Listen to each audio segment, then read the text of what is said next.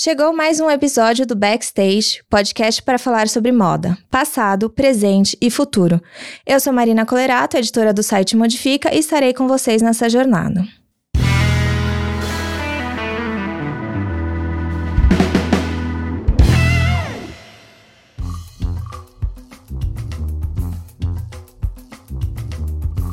Estamos em mais uma edição do Backstage e dessa vez quem tá comigo é a Daniela Ribeiro, a Dani é da Roupateca, a Roupateca que é um guarda-roupa compartilhado aqui em São Paulo, que já acumula uma trajetóriazinha. Ela vai contar pra gente dos perrengues, das coisas boas, das dificuldades de pensar um novo modelo de negócio na moda. Uma coisa que a gente sempre fala, já falou nas edições anteriores, que é como é que a gente pode olhar para essa indústria, para essa rede produtiva e enxergar outros caminhos. Normalmente a gente fala tanto sobre ter marcas e ter coisas e ter marcas sustentáveis, mas tem tantos outros modelos. Eu, quando eu pensei na Dani, para mim, eu penso muito nessa pessoa que tá trazendo um outro olhar, uma outra possibilidade na garra. Dani já tá aí empreitando a Roupateca faz um tempo. Dani, obrigada pela presença de estar tá aqui com a gente, compartilhando a tua trajetória com os nossos ouvintes. Bom, eu acho que primeiro você pode contar um pouquinho de você e, claro, de como é que. de onde veio a ideia de ter uma biblioteca de roupas. E acho que também você vai emendar na conversa o que, que é uma biblioteca de roupas. Obrigada, Má, pelo convite. É um prazer estar aqui com você. Antes de ter a Roupateca, eu já acompanhava o Modifica, então é um super prazer estar aqui com você contando sobre essa empreitada. É, bom, eu sou formada em publicidade, na verdade, e lá em 2013, quando eu me engravidei do meu primeiro filho, eu tinha uma vida muito maluca de viagens, de agenda com horários muito malucos, assim, e aí quando eu fiquei grávida, eu pensei que eu podia, de repente, experimentar uma outra coisa, assim, um, um outro viés profissional na vida. Eu sempre tive muito link com moda, pessoalmente, assim, sempre tive um olhar para moda. E aí, na minha licença maternidade, eu fui fazer um curso de formação de consultoria de estilo. E aí, ali no curso, eu me apaixonei não só pelo lado, né, o olhar da moda como ferramenta, mas eu me apaixonei muito sobre como isso pode impactar na vida das pessoas. Eu estava com um olhar muito voltado para as mulheres, porque tinha acabado de ser mãe, estava com esse essa coisa nova, né, de uma mulher se redescobrindo no mundo e eu vi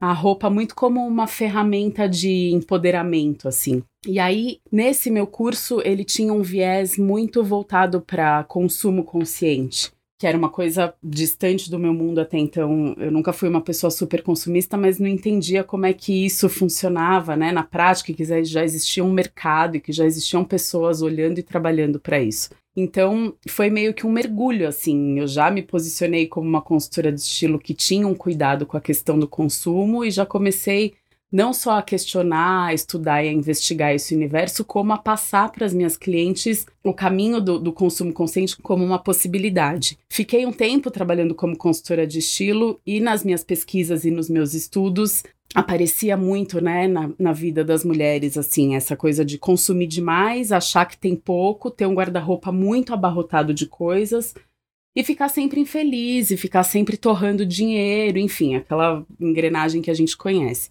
Então, no primeiro momento, eu criei um bazar que chamava Entre Nós. Eu tinha uma, uma, uma outra sócia na época, a Nath, e a ideia era fazer com que as mulheres que a gente atendia meio que trocassem as coisas, comprassem por um preço amigo entre elas mesmas, para fazer o que elas tinham no guarda-roupa circular. E aí a gente fez umas três edições, foi um super sucesso. Mas era muito difícil de monetizar, já tinham outras iniciativas de bazares acontecendo de um formato muito legal. E aí eu fiquei com aquela pulguinha atrás da orelha. Falei, poxa, é uma oportunidade de de repente pensar numa nova dinâmica, né? Porque querendo ou não, o bazar, pensei, né? O bazar continua estimulando que a pessoa fique consumindo a roupa dentro dessa cadeia, só que de um jeito um pouco novo. E quem manda cabeça, quem manda cabeça, quem manda cabeça, eu tava numa viagem e vi um projeto em Amsterdã que tinha acabado de ser lançado, que chama Lena, que é uma, uma biblioteca de roupas de novos designers da cidade que tem uma dinâmica diferente, funciona por pontuação, mas quando eu vi aquilo me deu um estalo, assim, eu falei, caramba, pode ser muito interessante ter disponibilizar para as pessoas uma biblioteca de roupas. E aí voltei super inspirada nesse formato e levei a ideia pro Wolf, que era um cara que tinha umas casas compartilhadas em Pinheiros na época. Ele, por coincidência, estava lançando uma lavanderia self-service. E aí a gente teve 15 dias para botar a roupa tech em pé, numa versão beta, assim, porque a gente imaginava, ah, isso é uma coisa que está muito distante, né, da, do entendimento das pessoas, vai ser muito mais uma provocação é um processo educacional muito desconstrói muitas camadas, as pessoas talvez nem entendam, nem tenham interesse. E aí a gente lançou a Roupateca nesse mesmo formato que tem hoje, eu já vou explicar daqui a pouco como ela funciona a, a mecânica dinâmica de uso, mas a gente lançou em setembro de 2015, disponibilizando 50 assinaturas para um primeiro teste, né, de imaginar como é que a mecânica funcionaria e ter um respiro para organizar. E aí foi muito surpreendente, assim, porque já no evento as assinaturas quase se esgotaram. Foi uma surpresa muito positiva para a gente e também abriu uma grande questão de pensar: nossa, as pessoas realmente estão dispostas a experimentar outros formatos, elas realmente estão entendendo, ou pelo menos se questionando sobre se é possível, né, mudar essa, essa válvula de como é que a gente consome. E aí, desde então, a gente vem, obviamente, pivotando o modelo de negócio da Roupateca. É, a gente já passou por vários momentos, eu não sei se a gente vai falar disso com mais detalhes daqui a pouco, mas então acho que eu posso explicar como funciona. É, como é que funciona, porque quando a gente fala de biblioteca, talvez a gente pense que é isso. Você tem, você vai é meio que um pouco da dinâmica do livro, né? Você uhum. vai, pega uma quantidade de peças e devolve, e aquilo fica circulando dentro da comunidade de assinantes, né? Mas eu acho que talvez vale explicar melhor, porque com o livro, beleza, você pega o livro e devolve o livro, mas a roupa, como é que é o processo? Tem que lavar? Não tem? Eu acho que deve ter todas essas questões, que eu acho que são questões que também interferem na que, no, no modelo do negócio, no funcionamento do negócio, né? As, as pequenas, os pequenos detalhes do dia a dia que no final das contas, precisam ser levadas em consideração. Exatamente. A grande motivação da roupateca é fazer com que as roupas tenham um ciclo de vida útil muito mais prolongado, assim. Então, a gente criou esse modelo de negócio pensando não só em provocar as mulheres a exercitarem um novo jeito de consumir moda, porque de fato continua sendo uma forma de, de consumo, mas que é muito diferente de consumismo, uhum. né? A roupateca entra na vida das mulheres como uma válvula de escape, assim, uma liberação dessa pressão que a gente tem, que a gente é diariamente bombardeada a, a sentir, né? Enfim, desejo e tudo mais por consumo. E, e, coloca as mulheres num lugar muito mais amplo de relação com a roupa a partir de uma experiência que é muito mais libertadora, assim. Então, a gente criou os planos de uma maneira que facilite a dinâmica da, da mulher também do jeito mais simples possível com acervo. Então, a gente funciona num formato é, muito parecido com uma loja convencional mesmo. A Roupateca, hoje a gente tem uma casa né, que fica em Pinheiros, na rua João Moura, e ela tem um, formato bem parecido com uma loja mesmo. Então você chega, tem duas assistentes que te auxiliam num atendimento super humano, assim, que já é uma coisa bem diferente, né, do que quando você vai numa loja e tem ali uma certa pressão para compra. Compra, pessoa querendo vender a qualquer custo. Exatamente, já, já, você já sente um, um acolhimento diferente. E aí tem lá um acervo principal, uma arara principal, que é um acervo que é construído de uma forma muito diversa, mais diversa possível. Eu, falo que o acervo ele é orgânico e vivo, porque todo dia, o tempo inteiro, tem peça nova chegando, tem coisa saindo, então é, é um ciclo muito, muito vivo, assim a construção do acervo. E tem uma premissa que é básica pra gente em tudo que a gente faz de curadoria e coloca lá dentro, é que as peças tenham um caimento mais diverso possível, porque pra gente é também uma outra premissa muito importante que a roupateca seja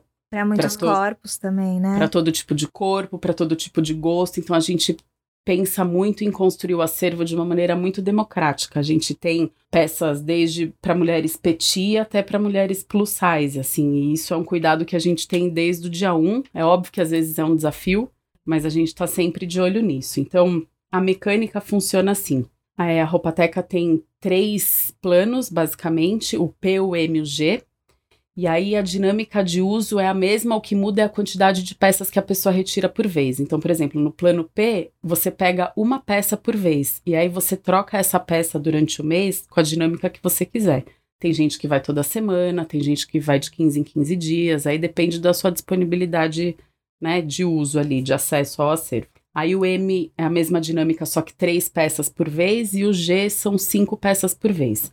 Aí, além disso, tem o serviço de delivery, que é a pessoa que não consegue, né? Porque como acaba sendo muito regional e por enquanto só físico mesmo, a gente ainda não tem o online lançado, tem gente que não consegue estar ali o tempo inteiro. Então, o delivery é para atender essa demanda de pessoas que não conseguem chegar até a roupateca. E aí a gente faz uma curadoria de peças e envia por mês seis peças, a pessoa usa durante o mês inteiro e depois vai trocando mês a mês. Além disso, a Roupateca tem alguns serviços pontuais que podem ser contratados, então tem a mala de final de semana e a mala de viagem, de férias, para pessoas que querem usar pontualmente. E é um modelo novo, né? Muito diferente. Quando a gente pensa em nestes formatos, o mais próximo que vem da gente talvez seja o aluguel de roupa de festa. Eu mais ou menos acredito que hoje é o mais próximo, o que as pessoas conhecem mais, que é essa coisa de um vestido de formatura, de madrinha de casamento e tal. Mas é outro fluxo, né? Você vai alugar um vestido de casamento, de uma festa, uma vez a cada sei lá quanto tempo.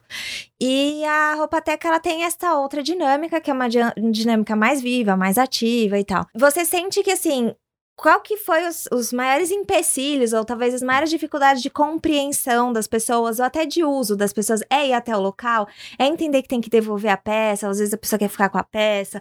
Quais que são, quais que foram, assim, nessa jornada de... Ó, a gente tá em 2020, já são cinco anos. Cinco anos. Cinco anos.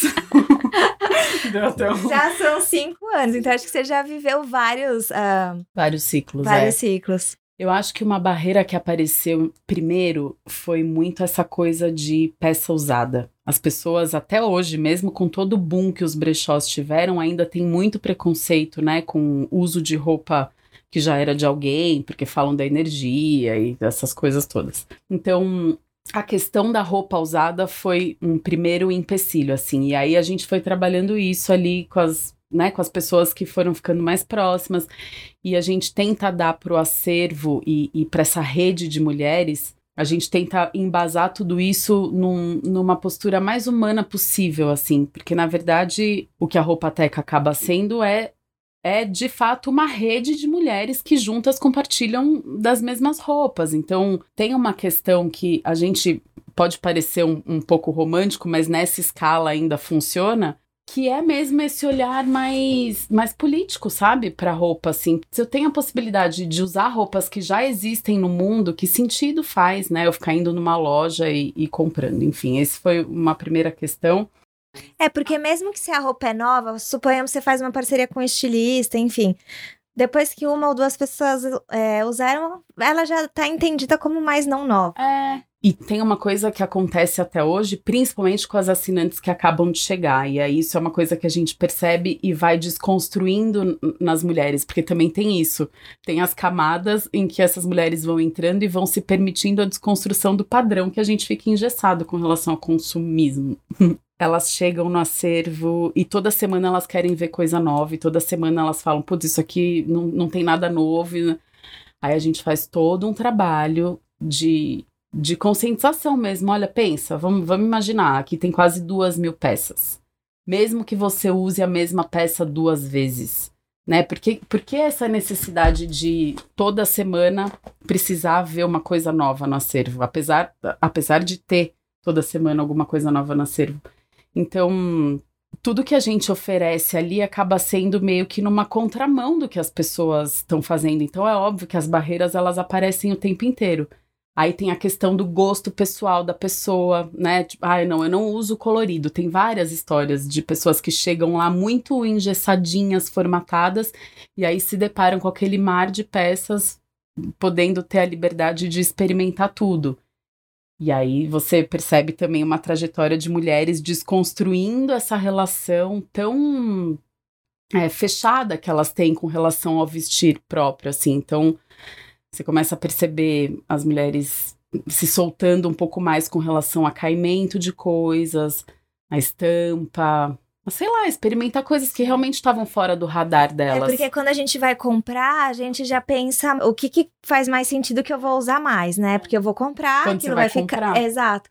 Agora, se você tem acesso você não tem um comprometimento, né? É, ficar livre. É, ficar livre. Que Posso não, usar um sabe? dia, não curtir, vou devolver e pego outra. Tô porque... comprando. Exatamente. Então, a relação com o que você consome muda também. Você consegue abranger muito mais a sua, a sua dose de experiência com as coisas. E aí, uma outra coisa muito legal também que a Roupateca acaba possibilitando é a relação das mulheres com marcas que, de alguma maneira, já estão mais próximas desse jeito mais responsável de fazer moda, porque a gente faz questão de ser é, trampolim, vitrine, laboratório para essas marcas. É, então, a gente acaba funcionando também meio que como ponte entre pessoas que estão interessadas em consumir de forma mais questionadora e marcas que de alguma maneira estão mais responsáveis com a sua produção. E, é, e também conhecer outras coisas, né? Conhecer outras coisas, sair daquele, daquele leque, sabe? Sim. E também de ter oportunidade de experimentar, porque tem marcas que a gente não consegue ter acesso, né? Não. E um acesso pode vir por meio da, da assinatura, porque você tem, enfim, uma peça que custa três dígitos, talvez não funcione, né, para todo mundo. Mas e com acesso com, com é possível. assinatura é possível, é. né? E isso acontece muito e é muito legal, assim, a gente é uma coisa legal de falar também é que a gente tem dois jeitos de fazer a curadoria no acervo. Então, como eu te falei, a gente abre para marcas que tenham sinergia com o nosso posicionamento para que elas venham compor o acervo e também a gente abre para todas as assinantes levarem suas peças, né, que não estão mais fazendo sentido no guarda-roupa, e a gente reverte é, o valor da curadoria em crédito. Então chegam coisas diversas. Tem as coisas que a gente consegue ter um drive, porque a gente, né, quando está na negociação com a marca, sabe o que vai vir, mas tem um universo que é esse muito, muito de imprevisto, de, das peças que vêm das assinantes. Então tem um monte de gente que leva, por exemplo, peças de marcas que a gente nem poderia também imaginar que estariam lá dentro e que estão, e que é muito legal você saber que uma pessoa tá usando, que nunca, nunca na vida poderia comprar aquilo, mas que tem a possibilidade de usar. Sim. Tá, é, é isso, porque eu acho que quando a gente pensa na biblioteca, é, é sobre o acesso, é, né? É. E é, eu imagino que seja, entre outras coisas, é aquela questão também de quebrar a barreira do é meu e outras pessoas. Nossa, isso é um trabalho diário. É, é, o nosso, é o nosso mantra, assim. Mas chega muita gente lá falando assim, mas nossa, esse eu queria tanto comprar, porque só essa, vende para mim, porque eu quero muito ter. Cara, mas você já tem, tá aqui. É só você usar, né? Por que, que a gente precisa comprar tudo que a gente tem desejo de usar? Então, essa é uma grande tecla que a gente tem que ficar diariamente batendo, assim, não só com as assinantes, mas com todo mundo que questiona o modelo de negócio. E aí, o que a gente percebe é que as pessoas, de alguma maneira, cada vez mais estão percebendo que é, o serviço de, de guarda-roupa compartilhado, de assinatura de roupas, ele vem se colocando cada vez mais como um caminho possível mesmo, sabe? Para maneira com que as pessoas consomem roupa. E a gente tá animado. É, é um trabalho árduo. É, é isso que eu ia falar, assim, cinco anos, é, como é que foi, financeiramente falando, para o negócio se sustentar? Que eu acho que esse é o maior desafio de quando você tá abrindo um campo novo, né? Um campo de atuação completamente incipiente ali, que você não tem nem muito em quem se basear, porque você talvez tenha mais uma ou duas pessoas, mas ainda também tá todo mundo Na super mesma... experimentando, é. né? Como é que é o negócio de, beleza, vou viver desse rolê? É. é assim, o, os dois primeiros anos eu falo que foi loucura total, assim, eu, é até hoje um, um empreendimento de muita resistência, né? A gente tem um lugar privilegiado de conseguir fazendo isso acontecer, mas é muito a duras penas. Nos dois primeiros anos eu tirei zero de grana com a Roupateca. Fiz ela respirar por aparelhos ali, porque eu já sabia que era um modelo educacional, que era um, um novo mercado se instalando, então ia precisar desse, desse fôlego. A partir do terceiro ano, a, Roupateca e o mercado já começou também a se articular e a se organizar. Outras iniciativas começaram a surgir e eu acho que um movimento grande e importante que vem acontecendo é que a indústria, o grande varejo tem olhado para isso com os olhos de que realmente é uma, uma, não uma ameaça, mas é uma real possibilidade onde todo mundo tem que estar tá esperto para saber como é que isso vai né, evoluir nos próximos anos.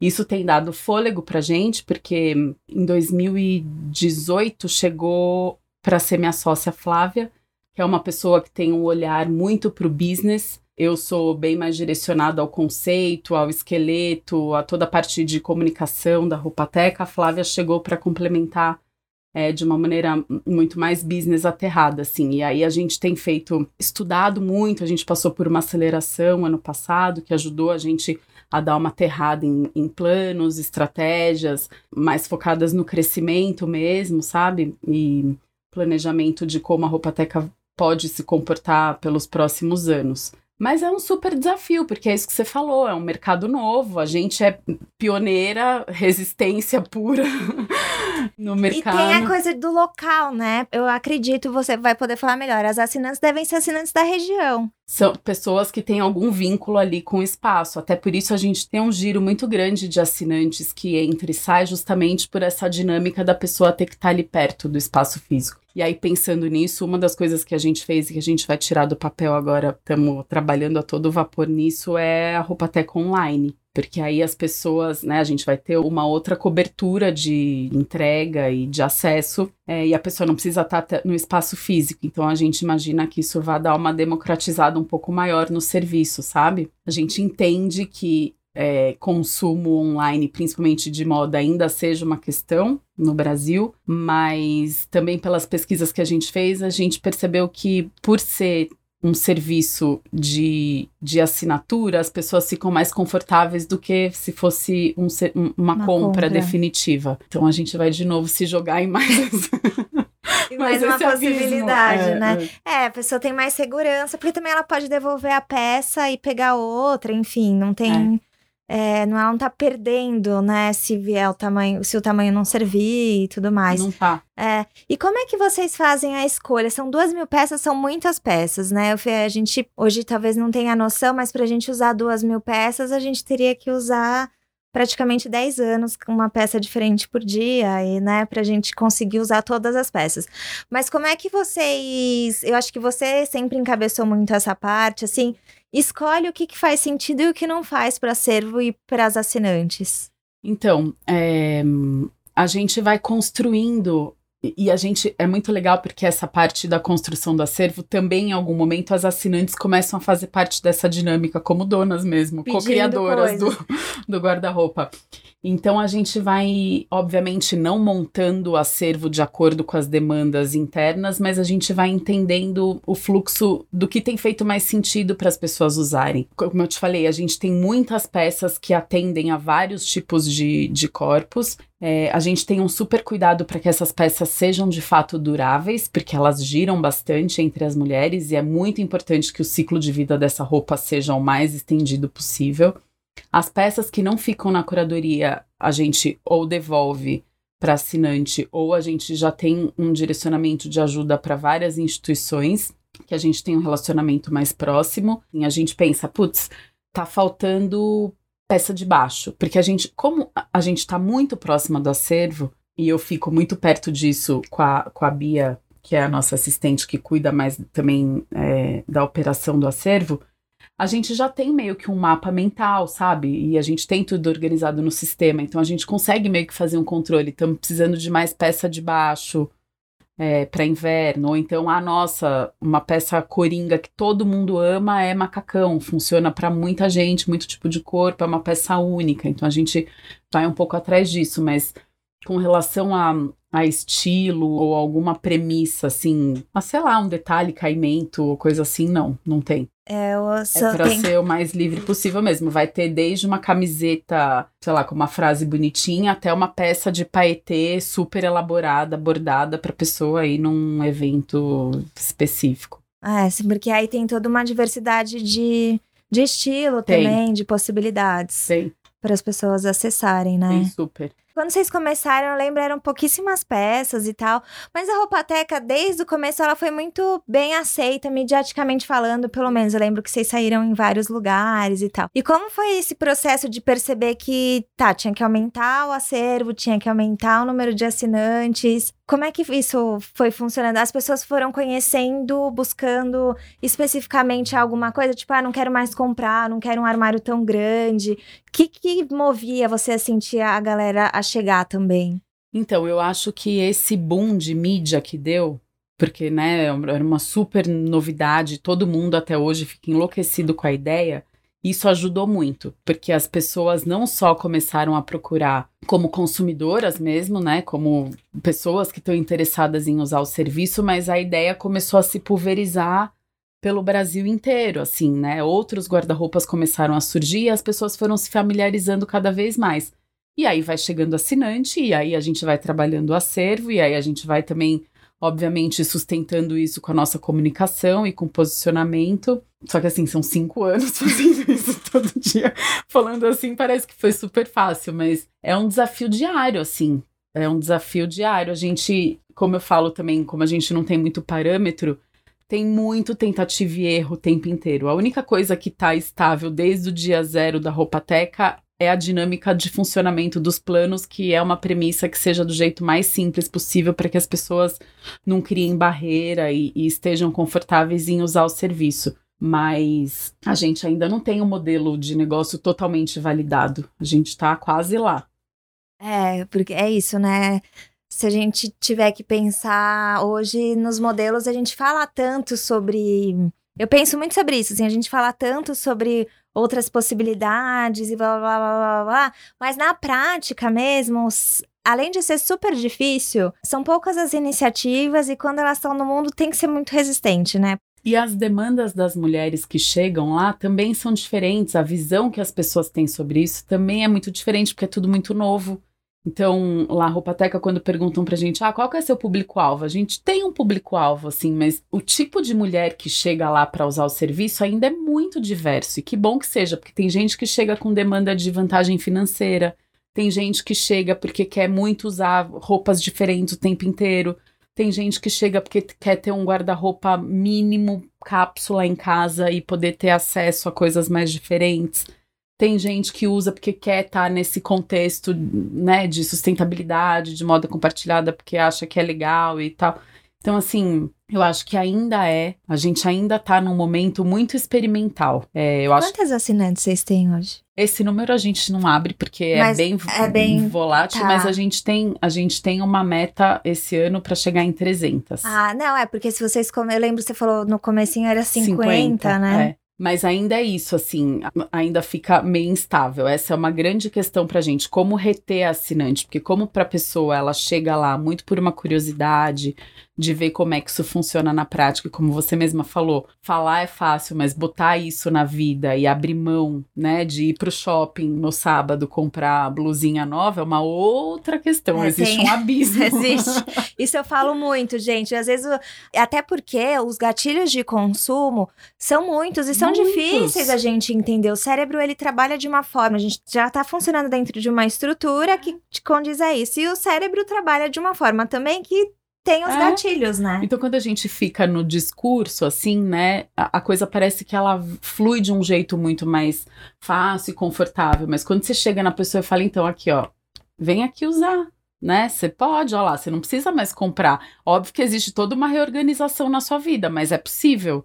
Aí você tira a pessoa da zona de conforto, aí é mais complexo. Porque daí eu, eu lembro que tinha uma assinante uma vez que ela chegou na roupa até que ela falou assim, gente, eu fiz uma coisa horrível eu fiz uma coisa muito horrível, gente. Meu Deus, o que, que aconteceu essa mulher, né? Será que ela, sei lá, matou alguém usando a roupa da roupa técnica? Eu fui no shopping sábado e eu comprei uma blusinha na Zara, vocês ouviram? Então é isso, assim, as pessoas começam, quem começa a usar o serviço também começa a se ligar de uma outra camada, né? É difícil, demora às vezes para entrar, mas eu acho que a gente acaba sendo um gatilho para essas pessoas é, num ciclo que é muito amplo da vida, mas a gente fica feliz em conseguir pelo menos plantar uma pulguinha, mesmo que seja com uma experiência mensal que alguém tenha, sabe? Sim. Com um serviço que que injeta isso, assim, de... E de valores, o plano P, ele... qual é a... O P custa 125, o M custa 250 e o G custa 375. E eu acho que 100 reais para começar a experimentar também, se aquilo vai fazer sentido para você, porque é isso, tem que entrar na sua vida, né? Exatamente. Até a pessoa continua comprando, mas assim, se entra no teu fluxo de você ir aproveitar Porque é igual, não pode ser igual academia, né? Que você paga e nunca aparece. Exatamente. A Essa... ideia é que você vá usando isso, que você vá expandindo o seu repertório, né? E diminuindo aquela coisa, aquele link direto que você tem com a história do consumismo, porque as mulheres de fato não pensam. É o que você falou, é uma coisa tão. É, é um padrão tão estabelecido lá na nossa raiz que quando você começa a experienciar um outro jeito de viver aquilo, você fala: caramba, um mundo se abre assim, né? É, o mundo, é, exatamente. E eu acho que também tem a questão do tempo e aceitar, porque também a gente, o que a gente não pode é, fazer é ficar na noia da culpa, né? De nossa, é. que, que coisa. Não, gente, a gente está inserido numa estrutura. Cada um está num momento e cada um, e cada tá um tem a possibilidade de enxergar, né? Enfim, a autorresponsabilidade de um lugar. Eu acho que a ideia é ir sempre tentando dar um passinho para frente. É, exatamente. Eu sempre acho que a roupa teca é um exemplo legal para a gente trazer quando a gente está falando de economia circular, porque, primeiro, não tem aquela premissa de vamos descartar, é, vamos descartar e reciclar essa peça, né? É como é que a gente prolonga o, a vida útil dela. Segundo, é provocar realmente outros modelos de negócio. A gente fala tanto sobre precisamos fazer outras coisas, mas na hora H acabamos fazendo sempre as mesmas coisas, né? Até pela facilidade, porque tá posto, porque você não tem um milhão de desafios. Não que abrir uma marca, de repente você não tem. Você tem desafios também, mas a gente sabe qual é o fluxo de abrir uma marca. Vai na loja, compra tecido, faz a peça, põe no mundo, né? Agora, como é que a gente é, explica para as pessoas que ela vai usar a roupa, ela vai devolver e alguém vai usar, e talvez quando ela venha de novo a peça não esteja lá? Pode acontecer, né? Sim. Porque alguém pegou, enfim, a, a, um vestido preferido e tal. Mas eu acho que são nessas experimentações, e eu acho que tem uma coisa do mercado, é, você falou, o modelo de negócio não está validado. E ser resistência, para mim, é um pouco nesse campo dos negócios. É isso, assim, não está validado e, e, talvez, sei lá, você não pegue um financiamento, um investidor no Shark Tank, né? É. Mas. Porque. em algum lugar eu vou ter que pegar.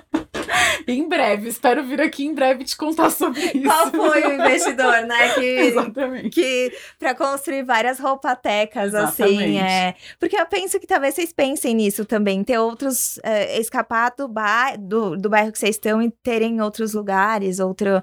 Eu imagino que até a dinâmica deve mudar, porque cada bairro e cada. O bairro tem a cara das pessoas e as pessoas provavelmente dão a cara ao acervo, enfim, né? É, acaba sendo, acaba tendo esse contexto meio regional.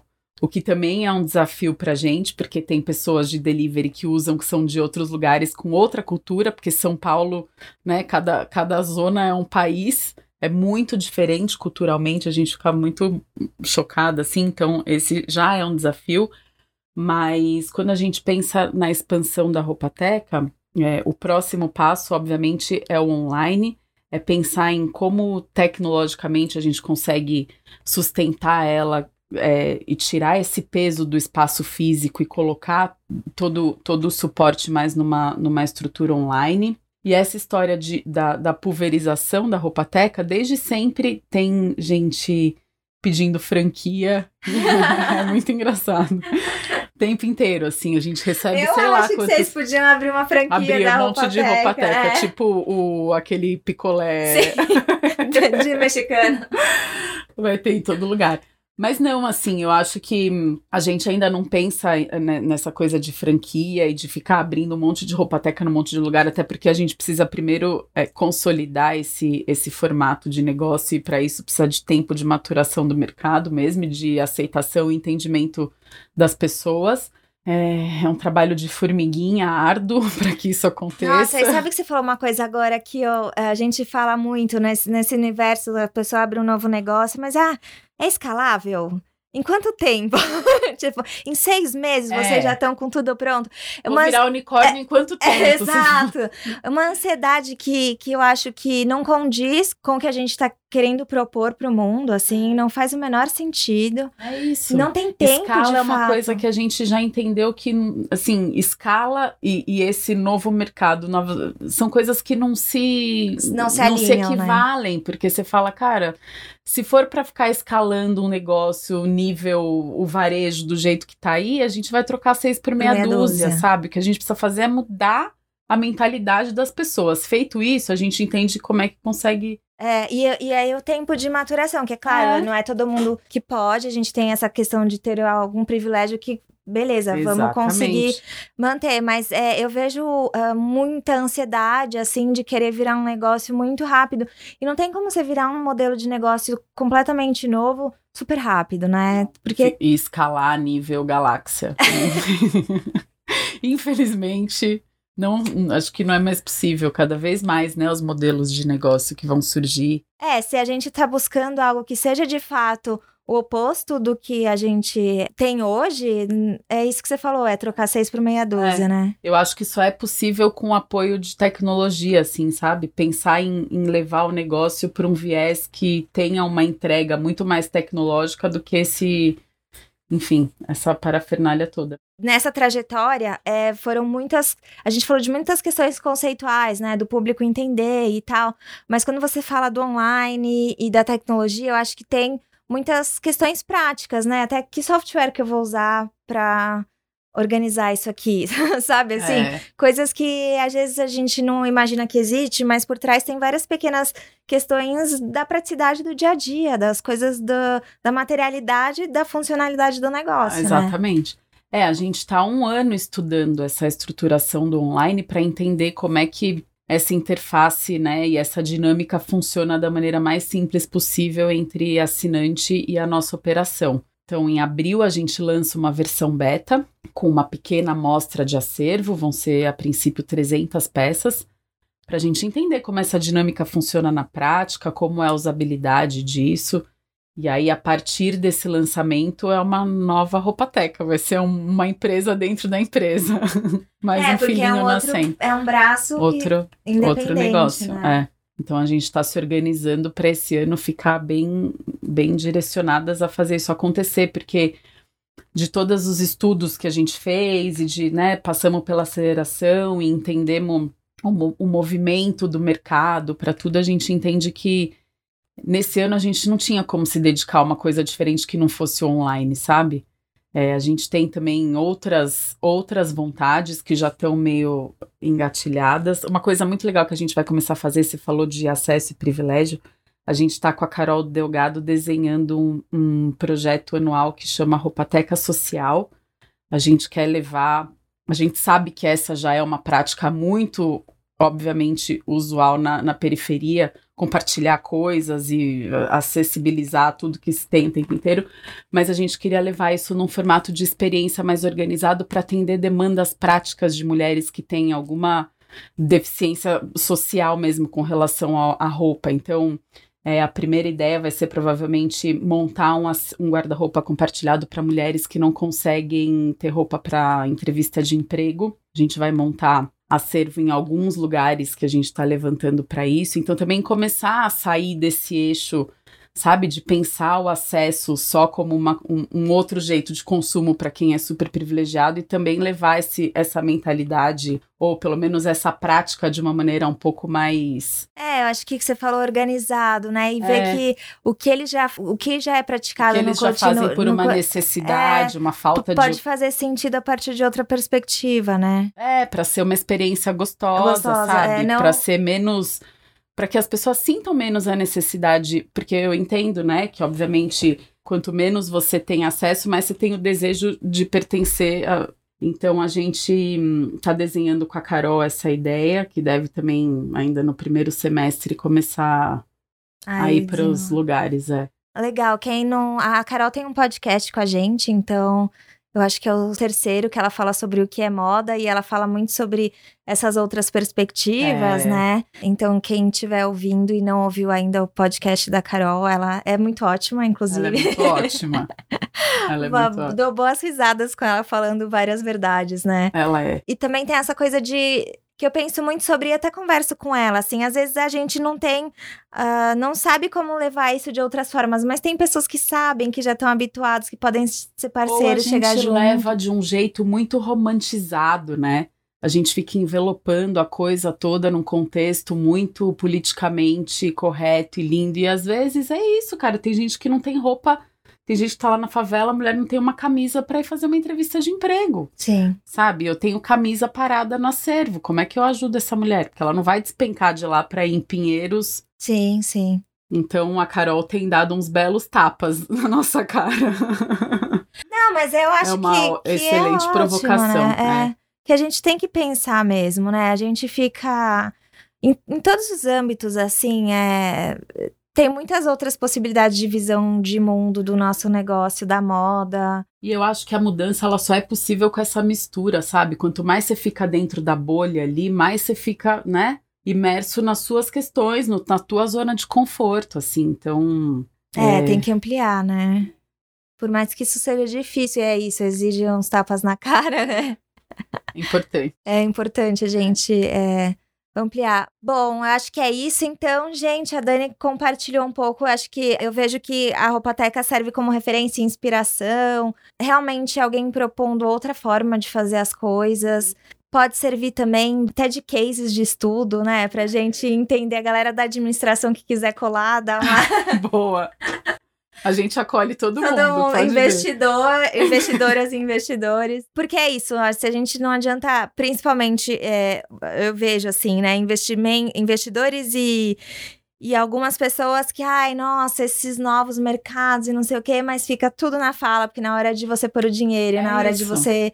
Vamos então. Você vai onde é mais garantido, onde é mais seguro. Exatamente. E a gente precisa de fôlego, né, para fazer as coisas acontecerem. Só de aposta. E eu acho que cinco anos, para mim, além de é, mostrar que a gente precisa de um tempo para as coisas acontecerem, também mostra que é um negócio que tá se mantendo, né? Tá se mantendo e tá crescendo. Exato. Vocês já saíram de um 50 pessoas para com um objetivo de 300, de um, um espaço meio compartilhado, apertado para uma casa de vocês, é. né? É. Então, tem Eu esse... acho que mais do que isso, assim, conceitualmente, e eu acho que num espaço de dinâmica de mercado, pra gente é o mais é o mais importante assim, é o mais relevante, sabe? Perceber que o compartilhamento de roupa ele vem ganhando espaço na cabeça das pessoas como um caminho possível para consumo de roupa. É, sim, é, é, não é mais só aquela roupa Esse da festa. Esse é o espaço mais importante assim, que a gente quer que cresça cada vez mais. Sim, de ser uma coisa que a própria sociedade valida, né? Vá, é. Mais do que só o próprio modelo financeiramente Exatamente. falando, mas conceitualmente falando, mais pessoas aceitando que pra é possível. Para que essa prática né? seja estabelecida como uma possibilidade, porque pensa, faz muito sentido. Sim. Pensa comigo. É, que é a coisa de trocar entre as amigas ou trocar em lugares que tem mais necessidade. Porque daí você pode ter as suas poucas roupas que você ama, é, você não vai deixar de comprar. que também é básica. O que né? a gente fala não é isso, sabe? De, olha, não compre mais, a gente é completamente contra o consumo. Não é, não é isso mesmo, mas assim, Seja mais criterioso. Você não precisa comprar tudo que você tem desejo de usar mesmo. Você não precisa comprar uma coisa se você não tem certeza. Você não precisa, de repente, comprar de uma marca que você não conhece. Você pode começar a criar uma relação mais próxima se você tem a possibilidade com a marca que você está resolvendo comprar. Então, né, não é ir contra a maré, afinal de contas a gente tá dentro do capitalismo, assim, tá todo mundo, né, é muita hipocrisia Sim. e muito romantismo achar que, putz, vamos acabar com o varejo. Não. Não, é, não, acho que não, é outros, são, são outros processos. não, são, é, não, são total outros processos, né, acho que é um pouco de se desvencilhar da mentalidade, né. É. Como é que a gente... Desconstruir um pouco o padrão, é. sabe, criar um pouquinho mais de espaço, assim. Exato, é que... É um respiro. É, não pode também pirar achando não, que. Não, é um respiro. É um respiro. Caminhada é longa. É longa, é, a gente não chegou aqui, até aqui do não, nada também, né? Não. Foi um processo longo imposto, agora é. para sair é outra. Exatamente. Outra trajetória. Bom, vocês, as redes da Roupateca, arroba Roupateca? Arroba Roupateca. E o site Roupateca? O site roupateca.com. Então, aí, quem tiver dúvidas ou enfim, dá um alô. É, fiquem de olho no online, porque quem não está na região vai conseguir acessar a partir de outras de abril. Formas. A gente vai divulgando nas redes sobre lançamento e tudo mais. Ah, já tá aí daqui a pouco. É. Pulou o carnaval, chegou. Pulou o carnaval, caiu no site. Caiu no site, exatamente. Inclusive, para quem não quiser, ó, eu fazendo merchan. Ah, sim, para quem não quiser Para quem fantasias. não quiser comprar coisas de carnaval, a gente criou, a gente fez uma curadoria específica para carnaval, então dá para assinar todas as roupas de folia sem Não, precisar comprar. Eu acho ótimo, gente, porque eu vejo a galera falando glitter biodegradável, mas comprando 258 comprando... fantasias Exato. que vai usar, tipo. Amiga, usa o glitter aí, mas vai lá pegar uma roupinha que você vai devolver depois, porque, né? É. Exatamente, porque fica mofando ali, É, né? Porque depois no próximo carnaval nem sempre você vai querer usar a mesma. Não, já vai ter caído, já vai estar fora de moda. É isso, gente. Dani, muito obrigada, Obrigada pelo papo, foi ótimo. E a gente se vê no próximo backstage.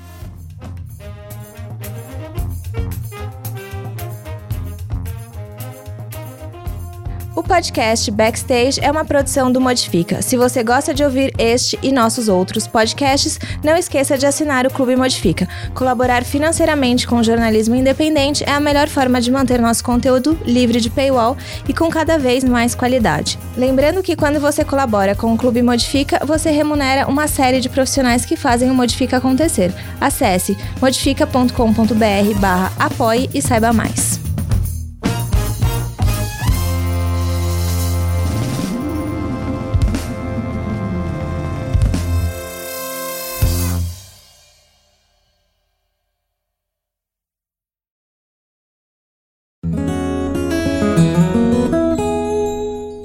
Conheça o Politicamente Incorreto e Ambientalmente também, nosso podcast mensal sobre política e meio ambiente, sempre com pessoas convidadas debatendo as convergências entre Brasília e sustentabilidade. O Politicamente Incorreto e Ambientalmente também faz parte do trio de podcasts do site Modifica.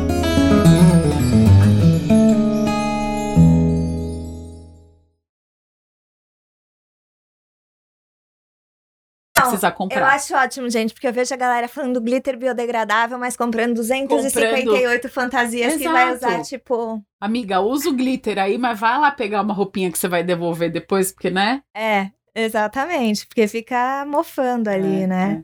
Porque depois no próximo carnaval nem sempre vai querer usar a é. mesma. Não, já vai ter caído, já vai estar fora de moda. É isso, gente. Dani, muito obrigada, Obrigada pelo papo, foi ótimo. E a gente se vê no próximo backstage.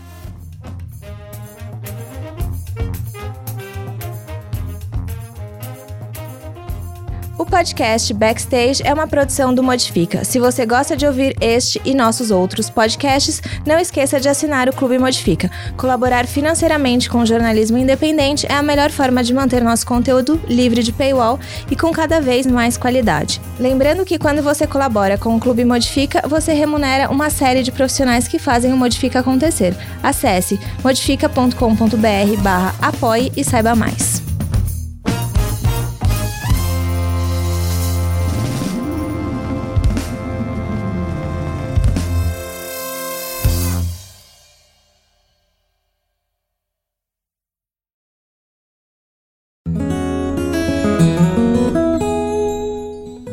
O Politicamente Incorreto e Ambientalmente também, nosso podcast mensal sobre política e meio ambiente, sempre com pessoas convidadas debatendo as convergências entre Brasília e sustentabilidade. O Politicamente Incorreto e Ambientalmente também faz parte do trio de podcasts do site Modifica.